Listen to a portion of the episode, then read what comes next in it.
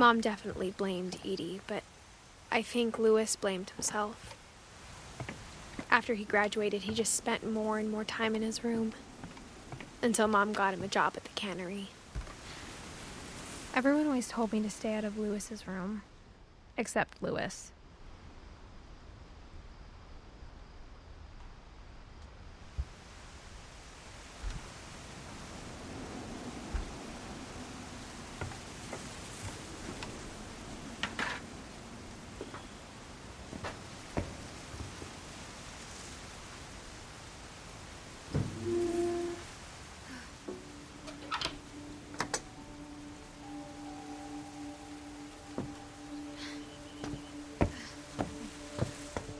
Lewis's room smelled very, very familiar. That part of him lived on.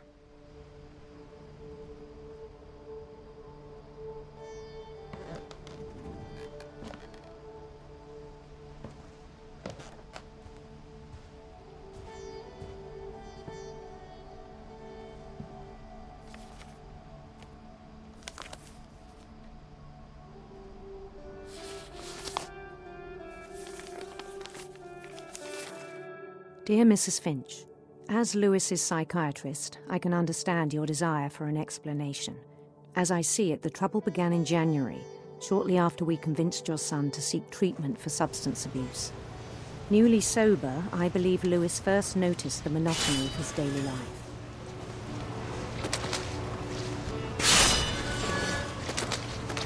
He kept working at the cannery, but he withdrew part of himself. In our sessions, I saw the same behavior. His mind began to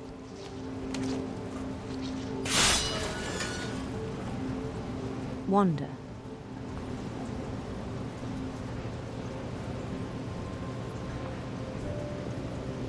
I asked him to describe it. He said he started small, imagining a labyrinth.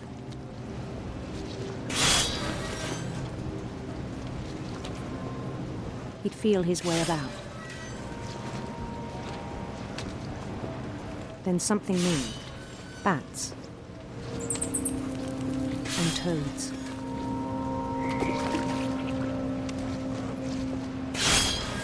And things that have not names.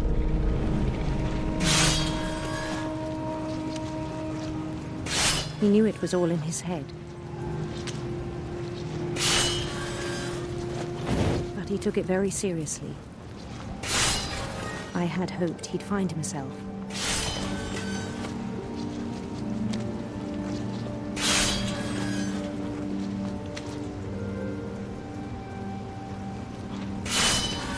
But he found something more.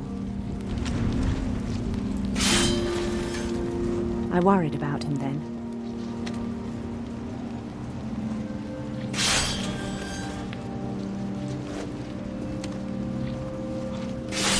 Daydreaming at the cannery. I spoke with his boss. But he said Lewis had become a model employee. Methodical, tireless, focused.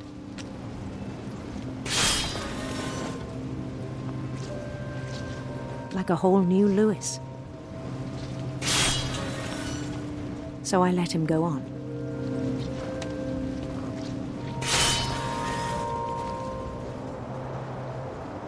I even encouraged him. It seemed very promising at first. He told me he'd made a new friend.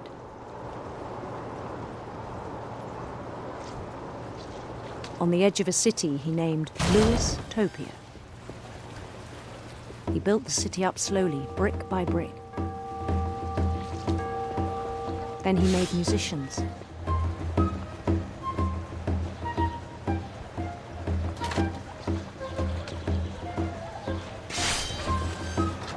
and songs for them to play. He talked about starting a band.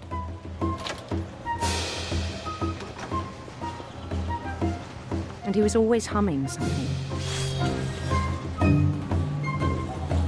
Every day his imagination grew stronger.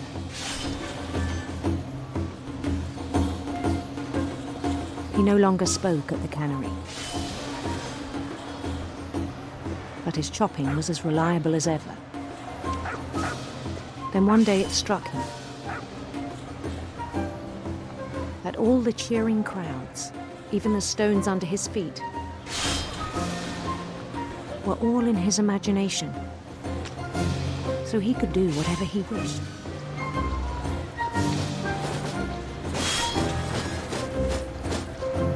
He held an election for mayor. And he won.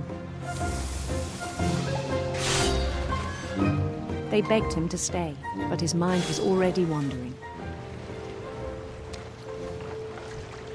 It became a game for him.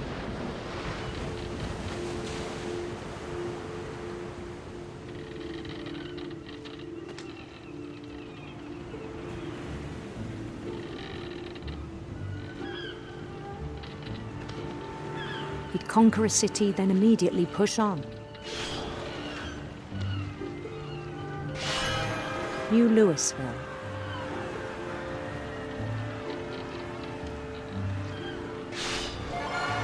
St. Louis. He started drifting away from our reality.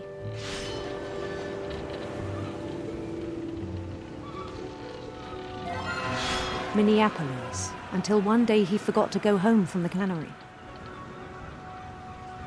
Even as his mother pleaded with him, part of Lewis kept sailing on.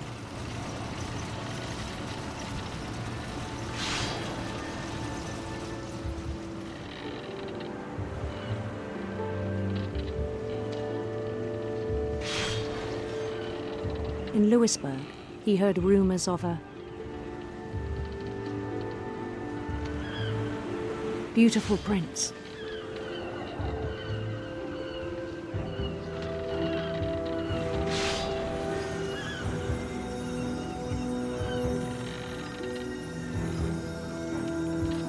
The prince was on his own quest for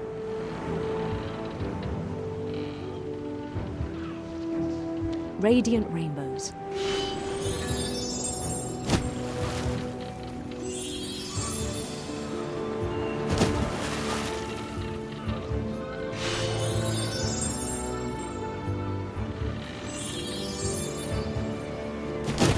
He followed the sound of his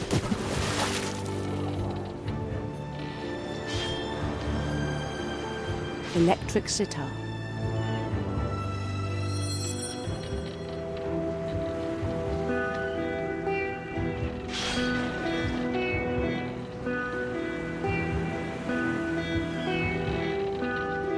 His chase led him to a golden palace east of the sun and west of the moon.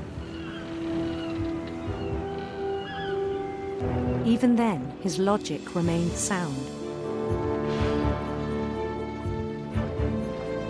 He knew the world was all in his imagination.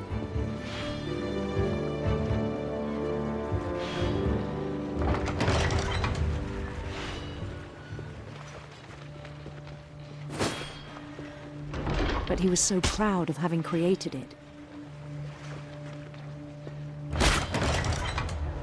In his own eyes, he'd become something greater than a king.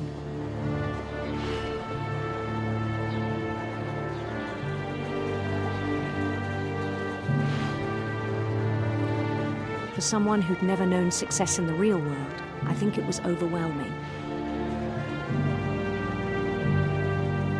And then it struck him that the real Lewis was not the one chopping salmon, but the one climbing the steps of a golden palace.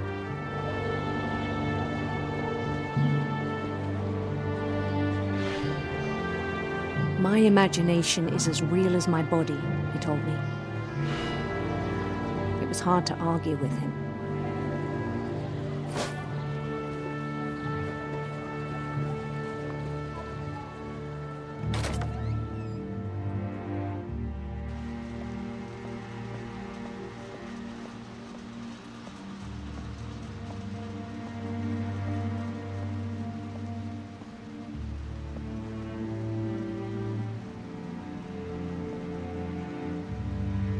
we began to forget the world we know.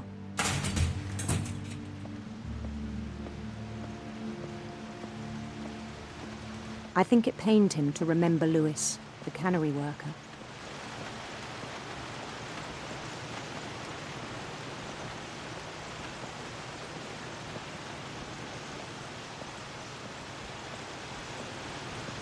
He began to despise the man with a royal contempt.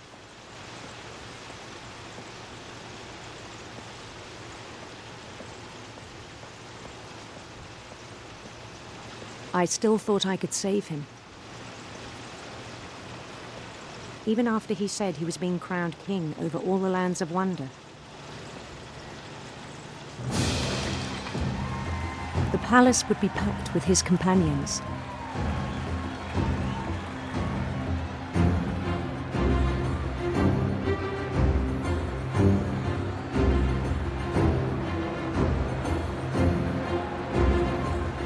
Including the wise Calico who'd insisted on inviting him.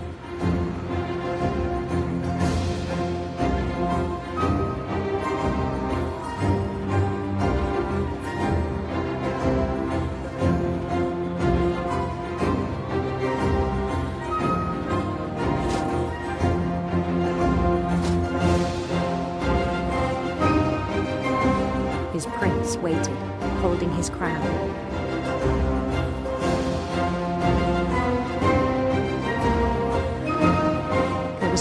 Thing left to do.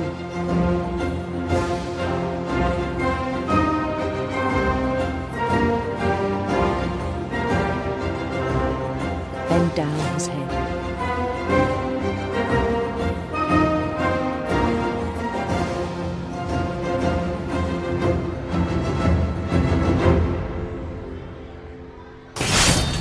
And the rest I think you know. Mrs. Finch, your son was a kind man who will be missed by all of us who knew him.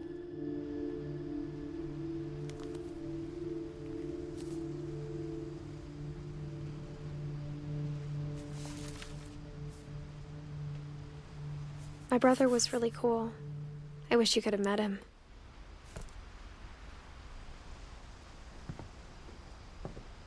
Lewis and I spent a lot of time playing games together, but he was surprisingly bad at them. He died a lot. Listen to the Game est un podcast produit par Podcut. Vous pouvez retrouver l'ensemble des podcasts du label sur podcut.studio. Et si vous avez l'âme et le porte-monnaie d'un mécène, un Patreon est aussi là pour les soutenir. Vous pouvez aussi retrouver le podcast sur Twitter, at LTTGpodcast, ou sur Facebook. Je rappelle qu'une présentation globale du concept est disponible en épisode 0. Merci de votre écoute et à très vite.